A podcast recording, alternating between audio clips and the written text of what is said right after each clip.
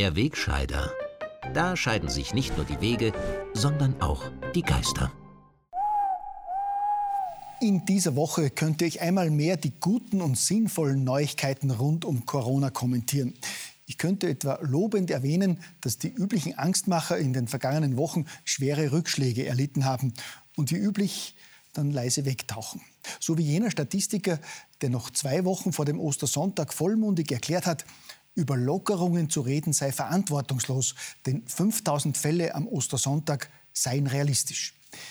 Nachdem es tatsächlich nur halb so viele waren, ist der Herr Experte seit Tagen wieder in der Versenkung verschwunden. Ich könnte eine Reihe weiterer Berufspanikmacher loben, von Randy Wagner bis zum Ärztekammerpräsidenten Seckerisch, der noch diesen Donnerstag gefordert hat, ganz Österreich zuzusperren. Ich könnte mich trefflich darüber mokieren, wie seriös und vertrauenserweckend es ist, dass man jetzt ausgerechnet eine langjährige Lobbyistin der Pharmaindustrie zur Chefin der Europäischen Arzneimittelagentur EMA bestellt hat, die unter anderem über die Sicherheit und Zulassung eines Impfstoffes befindet und dass mir das so vorkommt, wie wenn man partout einen langjährigen Straftäter zum Präsidenten des obersten Strafgerichts macht oder ausgerechnet einen Hund auf die Wurst aufpassen lässt.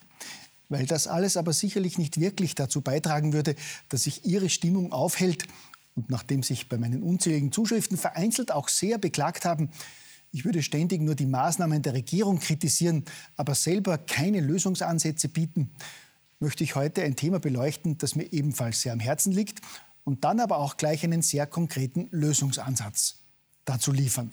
Frei nach dem Motto, es gibt nichts Gutes, außer man tut es.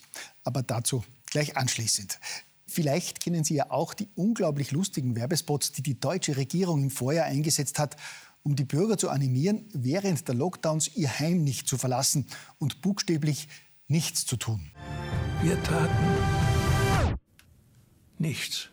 Absolut gar nichts. Waren faul wie die Waschbären.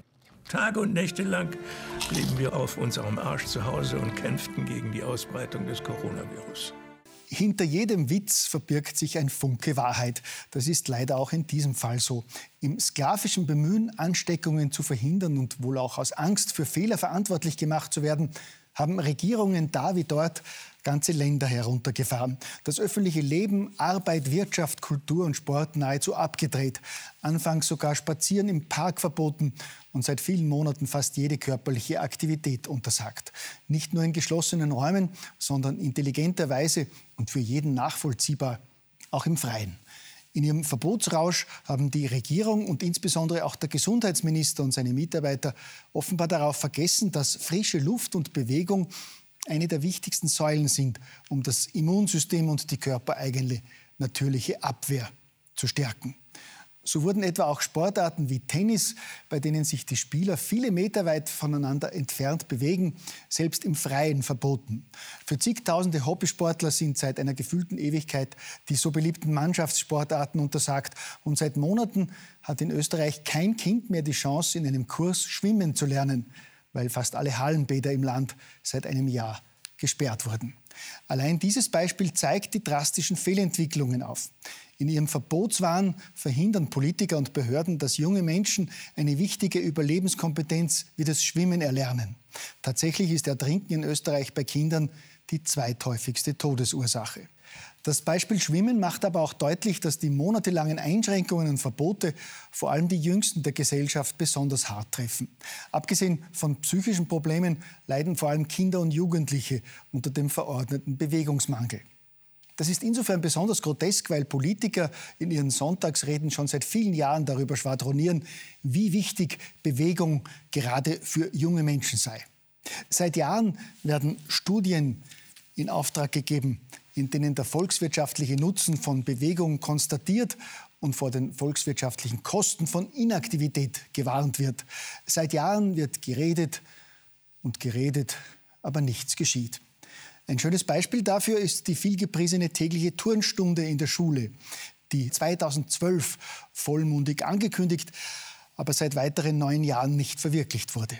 Nach sage und schreibe neun Jahren besteht der politische Erfolg darin, dass mittlerweile drei verschiedene Ministerien mit dem Projekt tägliche Turnstunde befasst sind.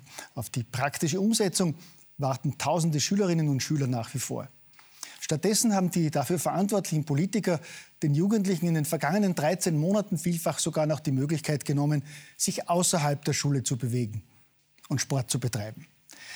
Das zu beobachten tut weh und es gehört zu den ureigensten Aufgaben von Journalisten, solche Missstände aufzuzeigen. Aber das Aufzeigen war uns in diesem Fall zu wenig. Und wir wollten nicht länger nur kritisieren, sondern aktiv etwas gegen diese Misere tun. Und deshalb hat Servus TV die Initiative Beweg dich, die Bewegung für mehr Bewegung ins Leben gerufen, deren Ziel es ist, mehr Kinder und Jugendliche für Sport und Bewegung zu begeistern und somit auch ihre Gesundheit nachhaltig zu fördern. Und nachdem in den Schulen, wie gesagt, jede diesbezügliche Initiative seit vielen Jahren an der Schulbürokratie scheitert, haben wir uns angesehen, wer stattdessen die Hauptlast trägt, dass Kinder und Jugendliche regelmäßig Sport betreiben und sich bewegen. Das sind unsere Sportvereine. 15.000 gibt es davon in Österreich. Immerhin ein Fünftel der Vereinsmitglieder ist zwischen 6 und 16 Jahre alt. Das sind 400.000 junge Österreicher, die bei ihrem Sport von tausenden ehrenamtlichen Mitarbeitern, Trainern, Funktionären, Sportwarten etc. betreut und gefördert werden. Und dann natürlich gerade beim Nachwuchs oft fehlende Mittel verhindern, dass noch mehr Kids den Weg zum Sport finden, sei es weil das Geld für Mitgliedsbeiträge, für Ausrüstung etc. fehlt, wollen wir den Vereinen finanziell unter die Arme greifen und stellen dafür insgesamt eine Summe von 15 Millionen Euro zur Verfügung.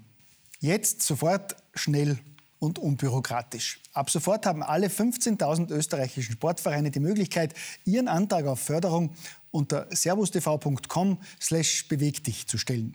Unterstützt werden Projekte, die Kindern und Jugendlichen zwischen 6 und 16 mehr oder bessere Möglichkeiten zur Ausübung ihres Lieblingssports in ihren Vereinen ermöglichen.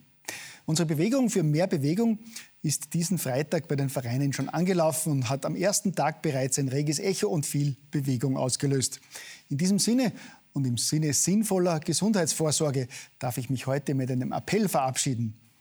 Beweg dich, dein Immunsystem wird es dir danken, gell?